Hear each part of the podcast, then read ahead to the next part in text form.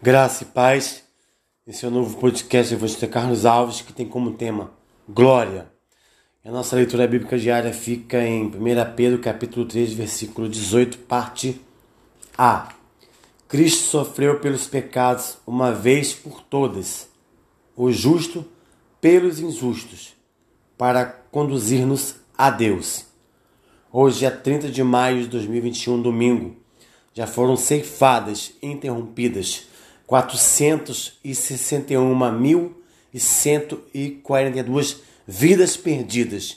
Que o Senhor venha consolar os amigos familiares das vidas enlutadas, daquelas pessoas que estão lutando no hospital e também de outras enfermidades. Vamos à leitura. Chegou a hora, de Jesus no texto da leitura bíblica de hoje. Que hora?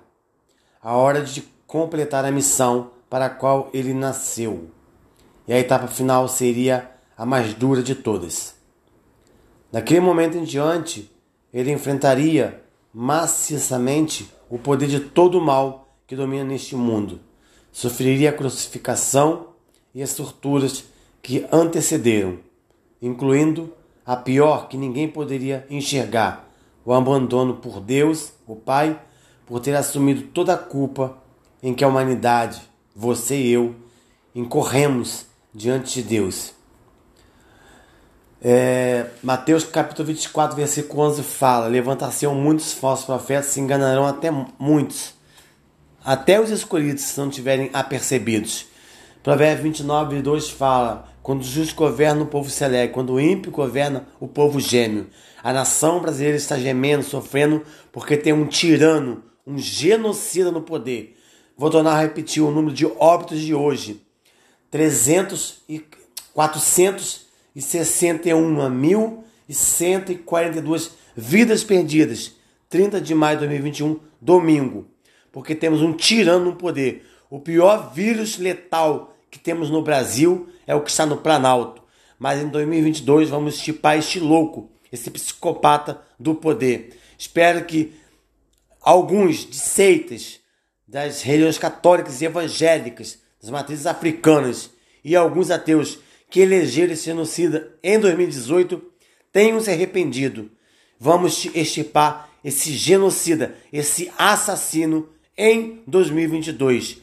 Hashtag CPI da Covid já, hashtag fora assassino, hashtag fora genocida, hashtag fora Bolsonaro, hashtag impeachment para Bolsonaro já, hashtag fora família, hashtag fuja das doutrinas de Satanás, hashtag fuja dos falsos profetas, hashtag cadeia mensagens da fé. A maioria dos líderes das seitas, das igrejas católicas e evangélicas, das matrizes africanas e também até dos ateus, servem à maçonaria, que veneram a um bode chamado Bafomé, que é a figura de um homem e de uma mulher, e ao Deus Mamão, o dinheiro. Nunca estão preocupados com a sua vida. Só Jesus Cristo pode te salvar. Aceite Ele como seu único e suficiente Salvador, porque a salvação ela é individual, porque Ele é o caminho, a verdade e a vida. E ninguém vai ao Pai se não for através de Jesus Cristo. Aleluia. Mas Ele também já prevê o término daquilo tudo. Momento em que na cruz ele poderá exclamar: Está consumado. Por isso ele pede ao Pai que, que o glorifique. Isto é, que reconheça o valor da obra que ele realizou. E para quê? Para que também o Pai, o Criador de tudo, fosse glorificado. Não acredite em quem não acredita em Deus. Não dê ouvido a quem não acredita em Deus. São filosofias humanas, são filosofias vãs, são doutrinas satanás. A Bíblia fala que todo joelho se dobrará e confessará que Jesus Cristo é o Senhor. Fuja das aparências do mal. Porque Jesus Cristo não divide sua glória com ninguém. Isaías 42, versículo 8. Tudo isso ele transmitiu aos seus discípulos, que entenderam e aceitaram essa mensagem, para depois passá-la adiante até chegar a nós. Depois façam uma leitura em João 17, do 1 ao 8. Contudo, nesse ponto você poderá dizer: Muito bem, isso que li são palavras grandiosas, mas complicadas e estranhas. O que elas representam para a minha vida, própria vida? Seriam promessas? Cobranças? Obrigações? Alegrias? Ilusões, quem sabe? Ou nada? Jesus, a resposta, no versículo 2 dessa leitura, representa nossa reconciliação com Deus. E com isso, nosso acesso à vida eterna, a vitória sobre a morte. Deus será glorificado pela perfeita felicidade das suas criaturas, nós, em sua presença. Pense bem, nada nessa vida pode ser mais importante. Que neste dia o Senhor venha trazer cura, salvação, libertação, renovo, porte de emprego, causa liberada e que você venha liberar o perdão. Mas é tempo de arrependimento. Você que tem o espírito de Reacabe, de Jezabel, que é um espírito de prostituição, de contenda, dissensão, fuja do adultério da fornicação e arrependei-vos, porque Jesus está voltando. Arrependei-vos, se achegue a Deus, erga o altar no seu lar. O primeiro altar tem que ser no seu lar.